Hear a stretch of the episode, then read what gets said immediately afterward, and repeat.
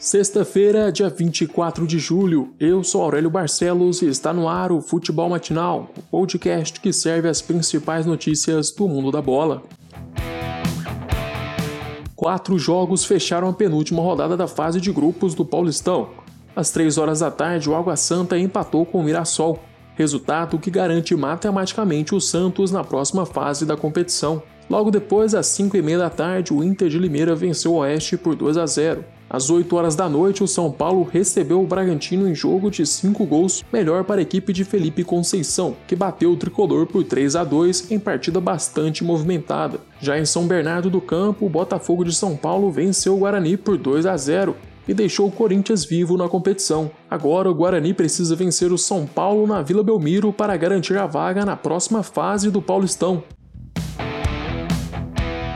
Pelo Paranaense, o Atlético goleou Londrina por 5 a 0 com dois gols de Nicão, dois de Bissoli e um de Marquinhos Gabriel. Agora o Furacão encara o Cascavel pelas semifinais do Campeonato Paranaense. A outra semifinal será entre o Cianorte, que bateu o Operário nas oitavas de final, e o Coritiba, que eliminou o Paraná, vencendo o segundo jogo do confronto por 2 a 1.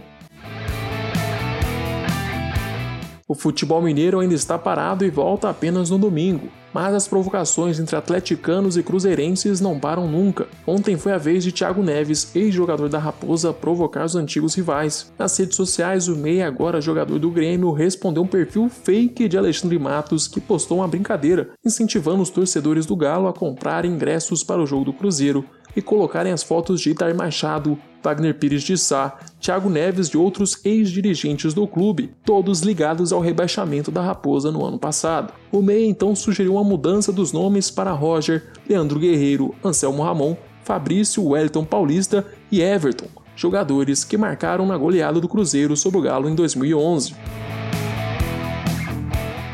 Agora vamos para as notícias internacionais. Não foi nessa rodada que a Juventus garantiu o título da Série A. A velha senhora precisava vencer a Udinese fora de casa para conquistar o campeonato italiano, mas a Udinese não queria nem saber. O jogo se encaminhava para o um empate quando Fofana marcou para os times da casa aos 46 do segundo tempo. A Juve ainda precisa de 3 pontos para ser campeã da Série A, e o próximo duelo vai ser no domingo às 4h45 da tarde contra a Sampdoria na Juventus Stadium.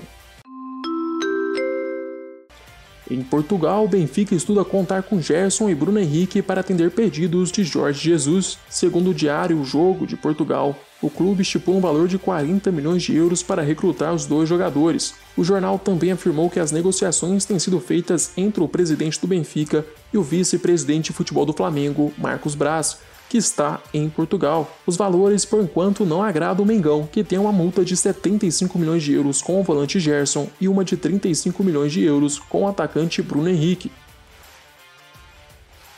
Chegamos ao fim deste episódio. Eu, Aurélio Barcelos, volto amanhã com mais futebol matinal para vocês. Eu te espero aqui às 6 horas da manhã.